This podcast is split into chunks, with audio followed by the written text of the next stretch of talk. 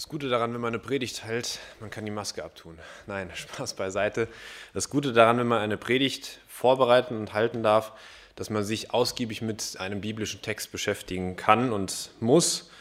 Und das ist vorweg äh, schon mal ein ganz ja, grundsätzliches Anliegen.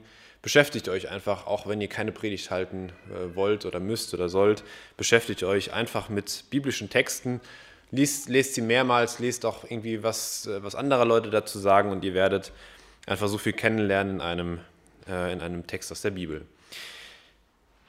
Wir wollen uns heute beschäftigen mit dem Johannesevangelium. Wir wollen weitergehen und nochmal grob vorweg, wenn man das Johannesevangelium gliedern möchte, dann kann man das äh, mit folgender Unterteilung tun. Ähm, es gibt sicherlich andere, aber man kann es auch so machen. Ähm, zuerst in den ersten Versen wird Gottes Sohn vorge ähm, wird Gottes Sohn Mensch, wird dort beschrieben, dann wird Gottes Sohn uns vorgestellt als dem Leser. Dann in einem sehr breiten Band an Kapiteln wird der Widerstand gegen den Sohn Gottes gezeigt und berichtet. Jesus bereitet anschließend seine Jünger vor, auch auf das noch was noch kommen soll. Gottes Sohn wird getötet, das hören wir in den Versen danach, in den Kapiteln danach. Dann ist von Jesu Auferstehung die Rede und zum Schluss gibt es noch abschließende Worte. Und wenn wir uns jetzt wieder an unsere Predigtreihe zurückerinnern, die ja, ähm, ja schon einen Monat oder sogar ein bisschen mehr her ist, als wir das letzte Mal was dazu gehört haben, dann erinnern wir uns, dass wir in dem Bereich Widerstand gegen Gottes Sohn uns befinden, wenn wir jetzt nach dieser Gliederung vorgehen. Es ist spannend und auffällig, dass Jesus diesen Widerstand immer wieder an jüdischen Festtagen erlebt. Also es ist Widerstand von seiner Familie, also von seinen Brüdern ganz konkret, von den Mitmenschen, von, den, von der Elite, der politischen und religiösen Elite. Und irgendwie in den ersten Kapiteln ist es immer mit einem jüdischen Festtag in Verbindung. Es sind einmal ist es ein nicht näher beschriebenes Fest, dann ist es das Passafest, dann ist es das Laubhüttenfest. Und in, um, in den Ereignissen um das Laubhüttenfest, das sind wir gerade wieder. Also wir sind immer noch dabei. Wenn ihr euch daran erinnert, ähm, wir haben bereits seit sieben Predigten von dem äh, Laubhüttenfest gehört. So lange sind wir schon beim Laubhüttenfest und haben immer wieder was dazu gehört. Seit Ende August, nämlich seit dem Kapitel 7. Und darum soll es auch heute nochmal gehen. Die ganze Stadt Jerusalem ist in Aufruhr, sage ich mal. Da sind ganz viele Menschen unterwegs, weil eben äh, das ein so hohes Fest ist, dass da auch viele, viele Leute hingehen. Und es war sogar auch gewollt, dass da die, die Männer einmal im Jahr hingehen. Es ist also das jüdische Erntedankfest und es wird nochmal zur Erinnerung an den Auszug ähm, aus Ägypten gedacht, den Gott ge geführt hat. Und dadurch, dass so viele Leute da sind, konnte Jesus natürlich auch sehr, sehr viele Leute erreichen. Und deswegen sind diese Ereignisse wahrscheinlich auch so gut äh, an uns eben auch überliefert. Und es sprach sich natürlich herum bei den vielen Leuten, dass mit Jesus ein Prediger auftrat, der irgendwie ganz anders war als die ganzen anderen jüdischen Rabbis. Und wir haben eben auch gehört in den letzten Predigten, dass zum einen seine Brüder ihn irgendwie versucht haben zu instrumentalisieren, er sich aber von denen auch nicht beeinflussen lassen hat, sondern nach seinem bzw. nach Gottes souveränem Zeitplan gehandelt hat.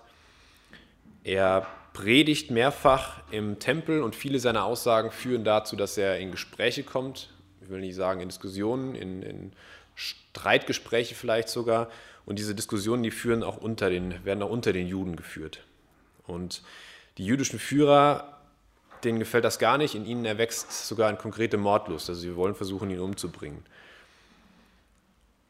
Und er bezeugt dann anschließend, dass er Gottes Sohn ist und er gibt auch eine nachprüfbare, eine schlüssige Beweiskette vor, anhand derer man das überprüfen kann. Das haben wir auch gehört. Und dann haben wir auch noch das zweite der sieben Ich bin-Worte gehört, ähm, nämlich Ich bin das Licht der Welt. Das war der Text, wo wir zuletzt stehen geblieben sind. Da hat Jesus gesagt, ich bin das Licht der Welt. Und ihr wisst, ihr könnt unsere Predigt nachhören auf unserer Homepage. Ähm, wenn ihr gemeinschaft-kredenmacht.de eingebt unter Downloads, da könnt ihr euch das nochmal anhören. Unser Text schließt an, eben, ich habe es gerade schon gesagt, an das Zeugnis von Jesu, nämlich, dass er das Licht der Welt sei. Und wir, wir lesen in Vers 21, Annemaren hat uns den vorhin schon vorgelesen.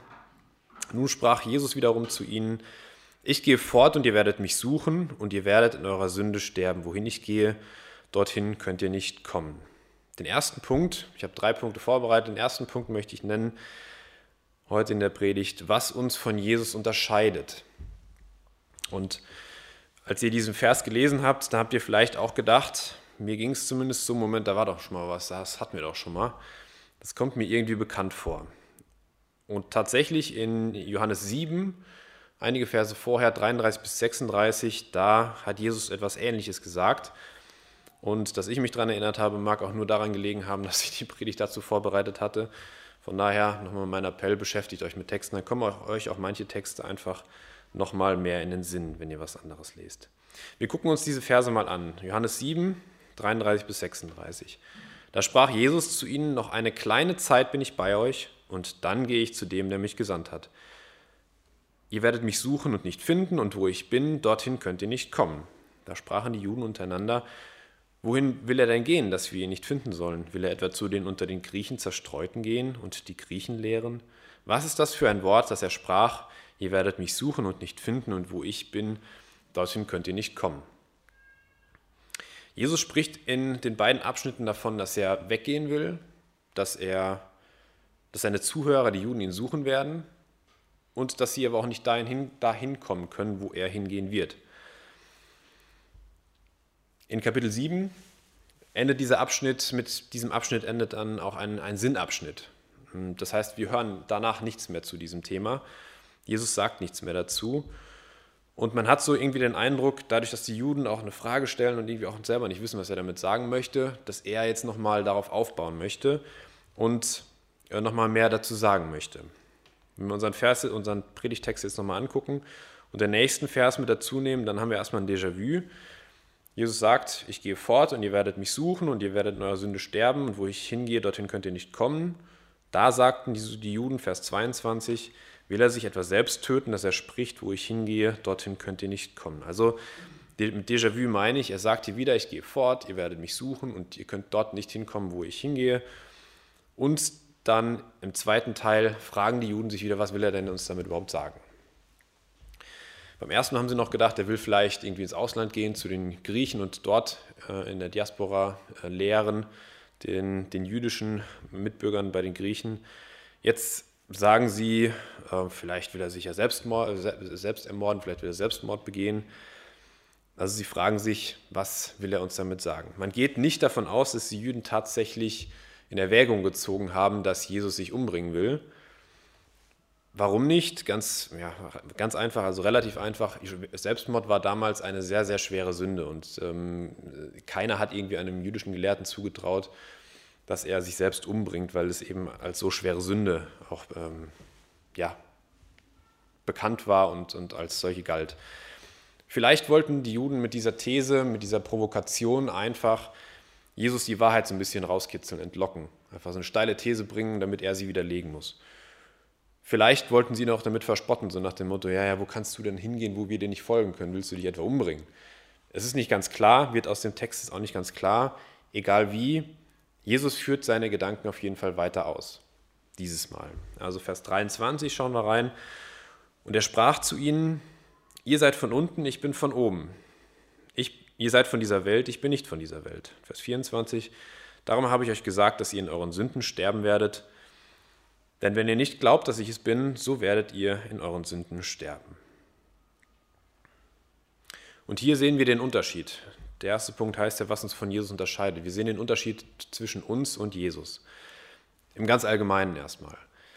Jesus Christus lebte zwar als Mensch wie wir auf dieser Welt.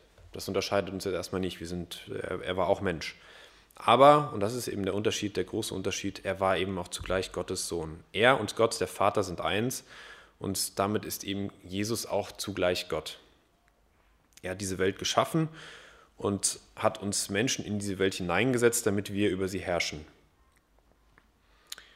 Aber von Anbeginn herrschte eben ein, ein unterschiedliches Verhältnis. Es war kein Verhältnis auf gleicher Ebene. Es war ein Verhältnis von Schöpfer zu Geschöpf. Auf der einen Seite Gott, gemeinsam mit Jesus, eben als der allwissende, allmächtige und höchst, höchste Autorität in diesem Universum. Auf der anderen Seite eben die Menschen, die in Abhängigkeit von ihm leben. Das gilt auch heute noch. Und das möchte Jesus seinen Zuhörern hier deutlich machen, wenn er sagt, zum einen, dort, wo ich, wo ich hingehe, da kann nur ich hingehen. Da könnt ihr mir nicht folgen, eben weil es diesen Unterschied gibt zwischen uns. Er möchte zu Gott dem Vater zurückkehren, er ist mit einer ganz bestimmten Botschaft auf diese Welt gekommen, mit einem ganz bestimmten Auftrag. Er wollte uns Menschen nämlich wieder mit Gott vereinen. Und danach, so sagt er hier, will er wieder zurückkehren, zurückkehren ähm, zu seinem Vater. Und da können wir eben aus ganz natürlichen Gründen, weil wir eben nicht so sind wie Gott, wie Jesus, weil uns, uns etwas unterscheidet, können wir dort nicht hinfolgen. In Philippa 2 wird das etwas anders gesagt, aber es passt ganz gut dazu. Er, der als, äh, er, als er in der Gestalt Gottes war, es nicht für einen Raub festhielt, Gott gleich zu sein. Ich formuliere das ein bisschen um, weil es an den, ein Halbsatz ist. Also mit der ist Jesus natürlich gemeint. Jesus hielt es nicht wie einen Raub fest, Gott gleich zu sein, als er noch in der Gestalt Gottes war.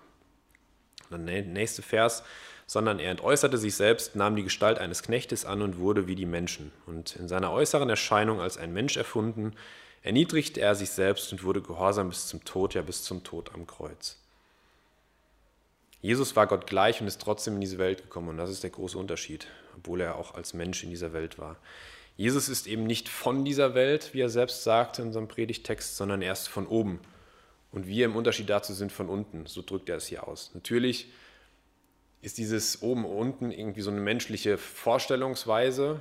Ähm, wir können es einfach nicht anders denken, weil über unserer Erde haben wir inzwischen durch die Raumfahrt auch gelernt, da ist das Weltall, da finden wir jetzt nicht Gott und können klingeln. Das ist also irgendwie diese Metaebene oben und unten. Aber das ist eben der Unterschied. Er ist oben, wir sind unten. Er ist nicht von dieser Welt, wir sind von dieser Welt. Ähnlich haben wir das schon mal in Johannes 1 gehört. Da wird gesagt ab Vers 9, das wahre Licht, welches jeden Menschen erleuchtet, sollte in die Welt kommen. Er war in der Welt und die Welt ist durch ihn geworden, doch die Welt erkannte ihn nicht. Er kam in sein Eigentum und die Seinen nahmen ihn nicht auf. Hier haben wir nochmal einen schönen Anknüpfungspunkt zum einen zur Predigt von Max vom letzten Mal. Jesus ist das Licht der Welt. Und dieses Licht der Welt, Jesus kommt von oben nach unten auf diese Welt. Aber, äh, das ist eben auch eine traurige Realität erstmal, er erfährt nicht die Ehre, die ihm zusteht. Die Seinen nahmen ihn nicht auf. Er erfährt starken Widerstand, wie wir das eben auch im Johannesevangelium hören. Die Menschen wollen seine Botschaft eben nicht annehmen. Und das leitet uns über zum zweiten Punkt, den ich genannt habe, was uns von Jesus trennt. Erstens, was uns von Jesus unterscheidet und jetzt, was uns von Jesus trennt. Die Erweiterung, die Jesus macht, im Gegensatz zu dem, was wir in Kapitel 7 gehört haben, äh, als er damals gesagt hat, ich gehe fort und ihr könnt mich folgen. Er sagt hier jetzt noch in einer Erweiterung, ihr werdet in eurer Sünde sterben.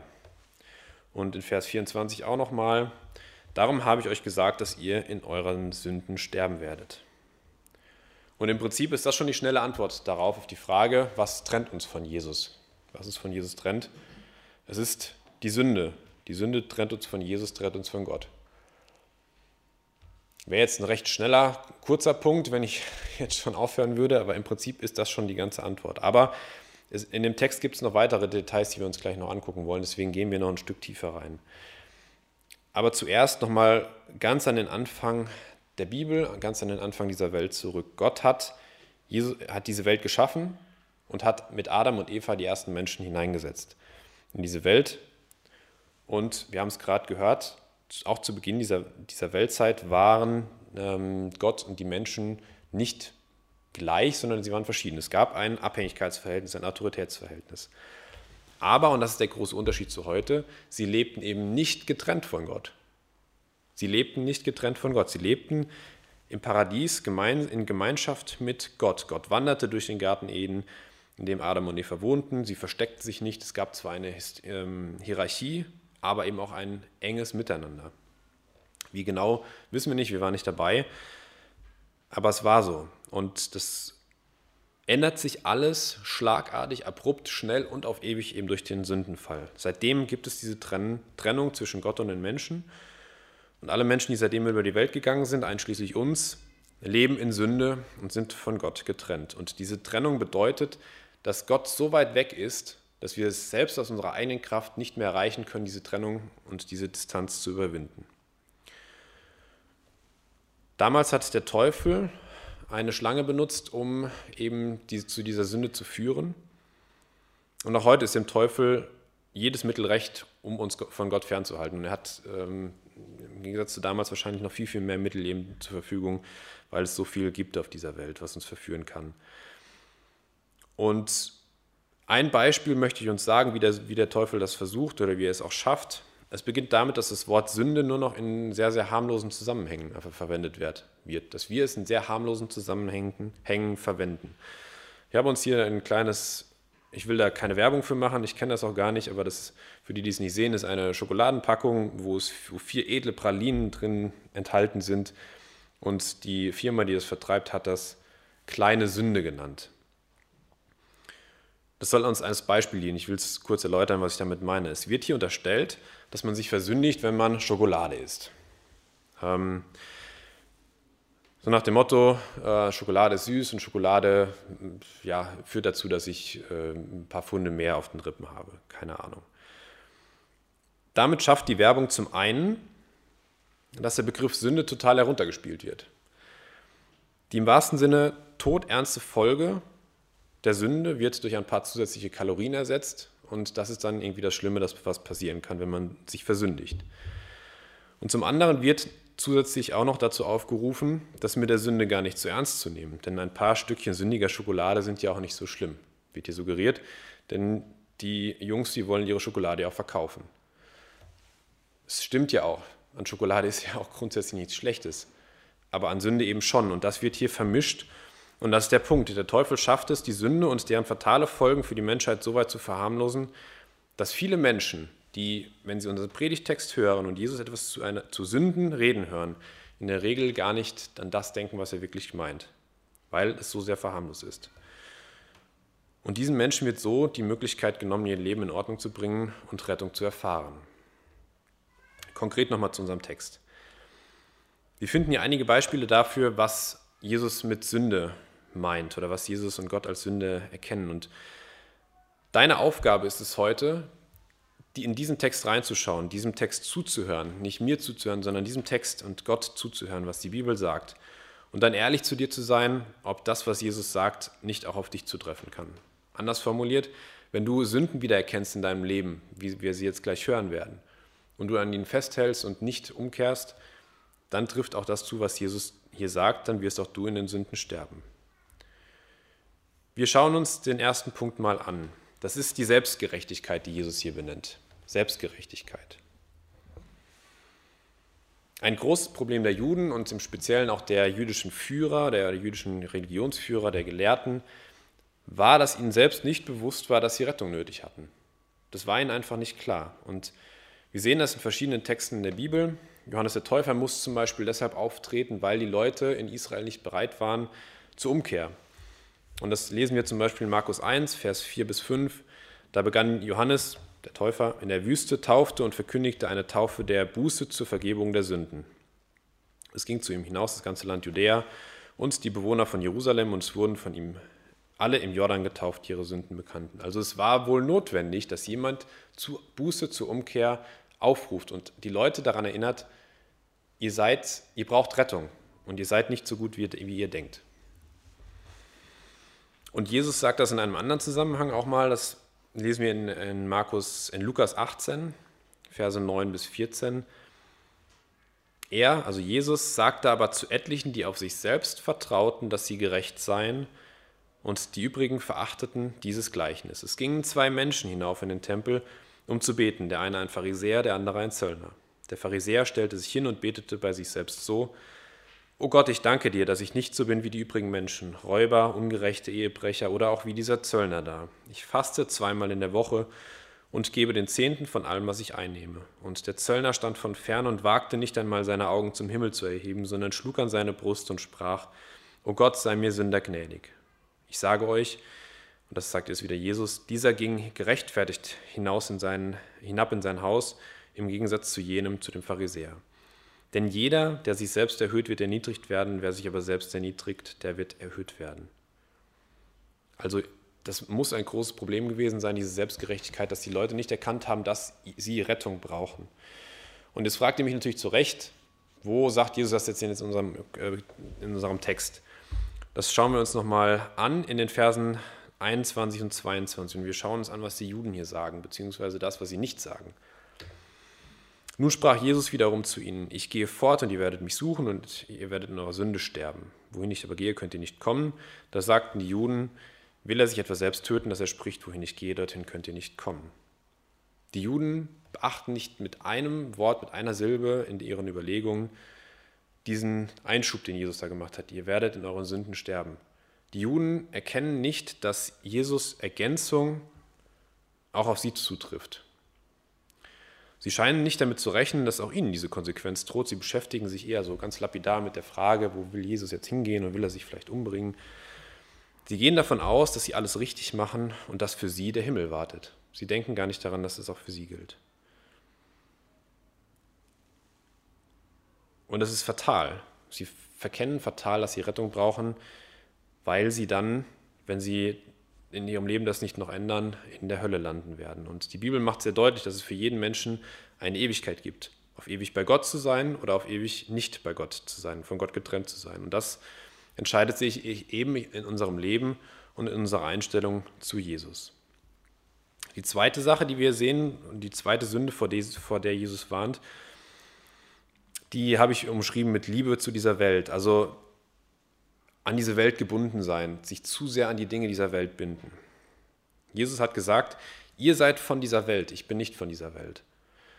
Den Satz haben wir eigentlich vorhin schon mal betrachtet, aber er hat noch eine zweite Bedeutung. Nicht nur diese grundsätzliche äh, Unterscheidung, Verschiedenheit zu, zu Jesus, sondern es ist eben auch das Prinzip, was wir sehr häufig in der Bibel lesen, diese Liebe zur Welt, vor der gewarnt wird. Gott fordert, uns immer, fordert von uns immer wieder uneingeschränkte Aufmerksamkeit. Das lesen wir in, in der Bibel sehr, sehr häufig. Das heißt, dass wir uns in unserem Leben in der Hauptsache ihm widmen sollen und nicht anderen Dingen. Im Umkehrschluss müssen wir also aufpassen, dass wir uns nicht zu sehr an die Welt und deren Schätze hängen.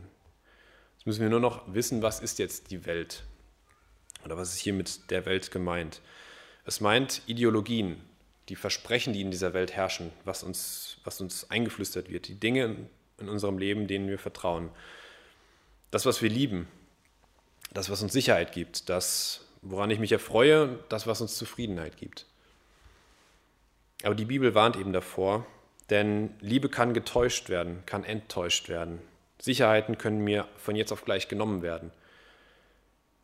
Freude kann sich in Gleichgültigkeit und Routine verwandeln und Zufriedenheit kann zu Neid und Gier und Schlimmerem werden.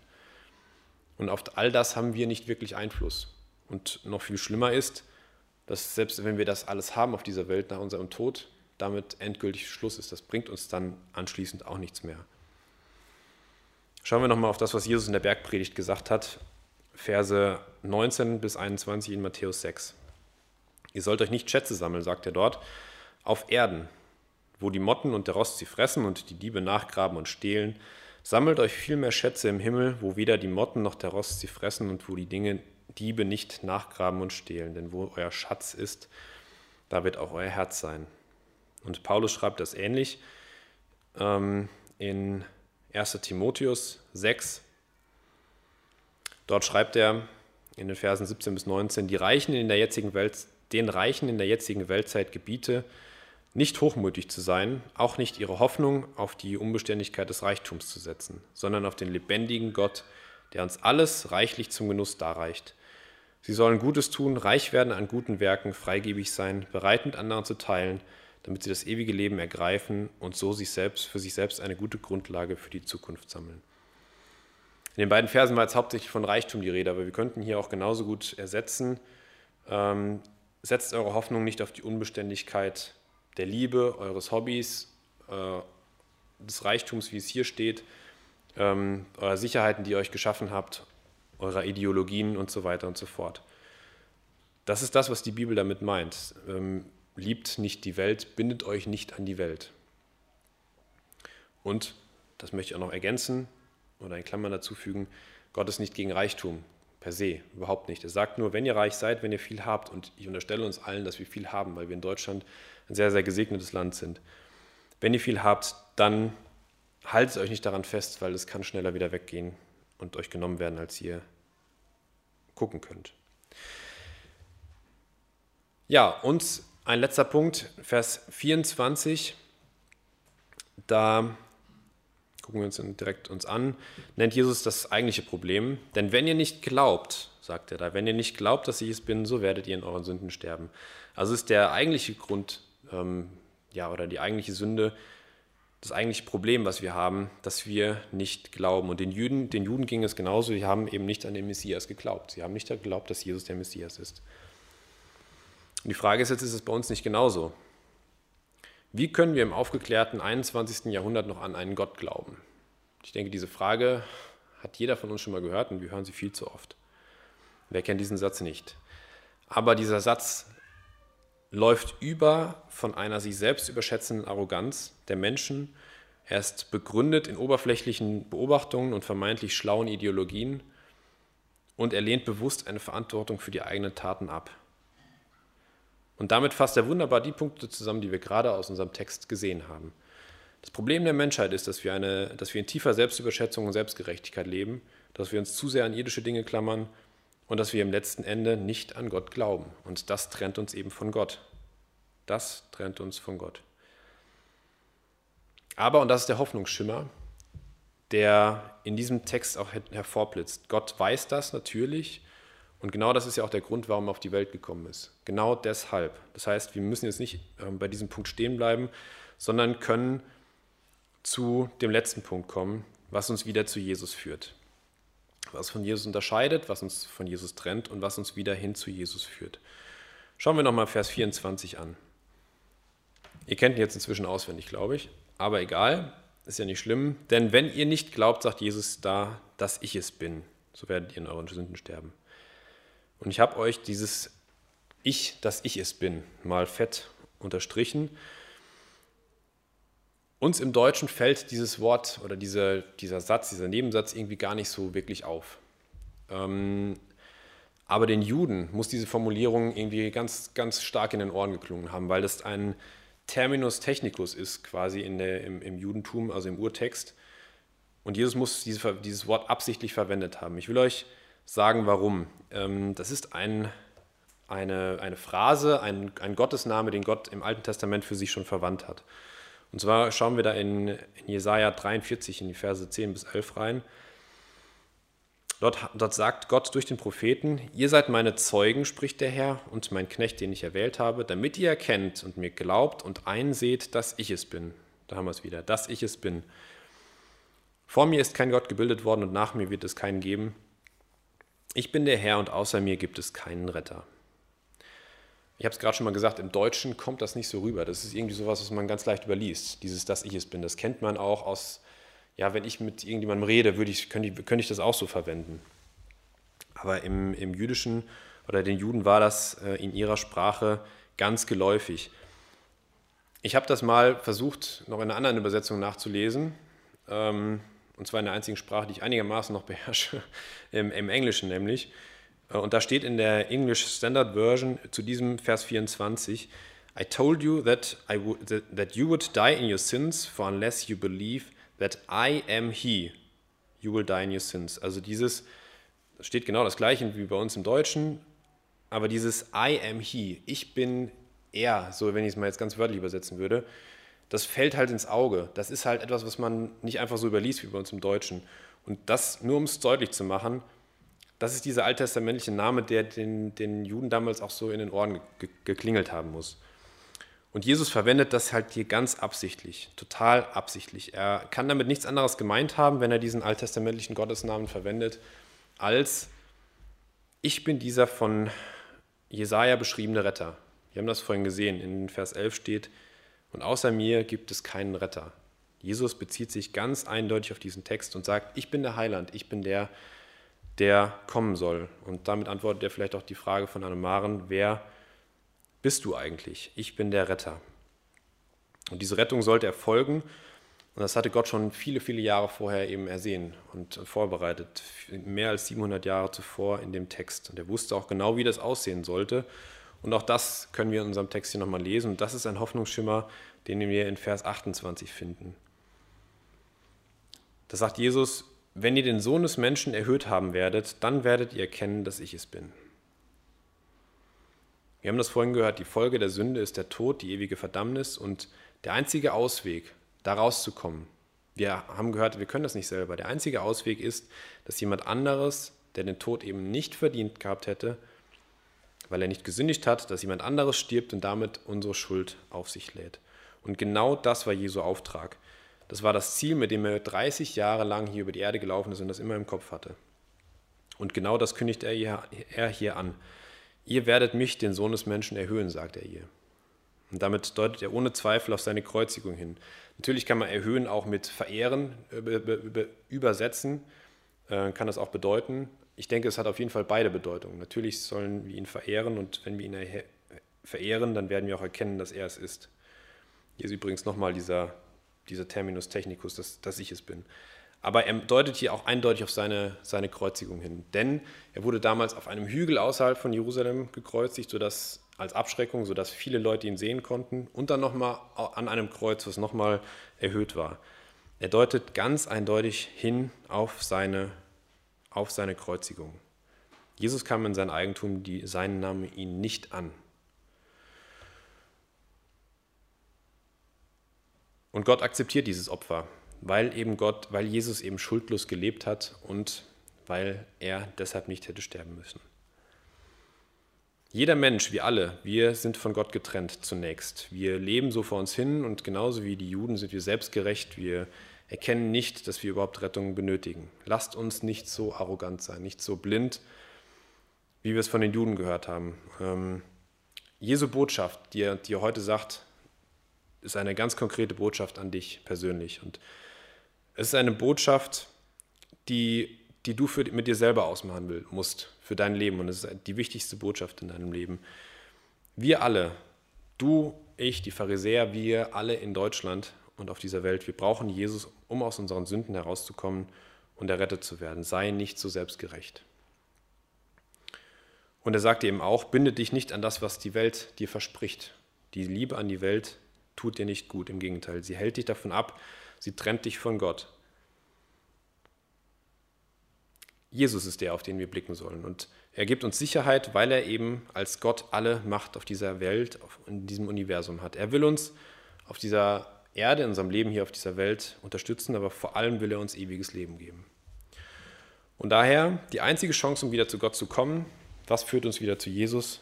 Die einzige Chance ist, dass wir an ihn glauben und an Jesus Christus. Für dich, der du das schon weißt, und es werden sicherlich auch einige sein von uns, für dich, der du das schon weißt, der du sagst, ich folge Jesus nach, kann das einfach nochmal eine Stärkung sein. Eine Versicherung, eine Bestätigung dessen, was du viele Jahre schon geglaubt hast. Dein Glaube rettet dich, dein Glaube an Gott rettet dich. Nicht, weil du glaubst, weil du es bist, der glaubst, sondern weil du an den Retter glaubst, weil er dich retten will. Das galt im alten Jahr, das gilt im neuen Jahr, in 2021 und das gilt vor allem inmitten einer Pandemie. Und für dich, der du noch nicht sagen kannst, dass du an Gott glaubst, Gott möchte dich erretten. Du musst nur an ihn glauben. Du musst aus deiner Selbstgerechtigkeit rauskommen und annehmen, dass Jesus für dich gestorben ist. Nimm dir, und damit möchte ich abschließen, ein Beispiel an dem römischen Hauptmann. Jesus sagt hier in Vers 28, ich habe es nochmal unterstrichen, wenn ihr den Sohn des Menschen erhöht haben werdet, dann werdet ihr erkennen, dass ich es bin. Und in Markus 15 dazu lesen wir, wenn über den Tod Jesu am Kreuz geschrieben wird, als aber der Hauptmann, der ihm, also Jesus gegenüberstand, sah, dass er so schrie und verschied, sprach er wahrhaftig, dieser Mensch war Gottes Sohn. Das wünsche ich dir auch, dass du das erkennst. Vielleicht nicht unbedingt heute mit dem Text, lies einfach weiter nach in der Bibel und ähm, forsche nach, was Jesus dir sagen möchte. Ich wünsche dir, dass du aus der heutigen Predigt mitnimmst, dass, hier, dass wir von Jesus unterschieden sind. Der war zwar Mensch, aber vor allem Gott.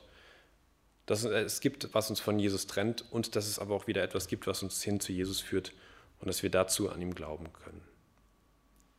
Amen. Lasst uns beten.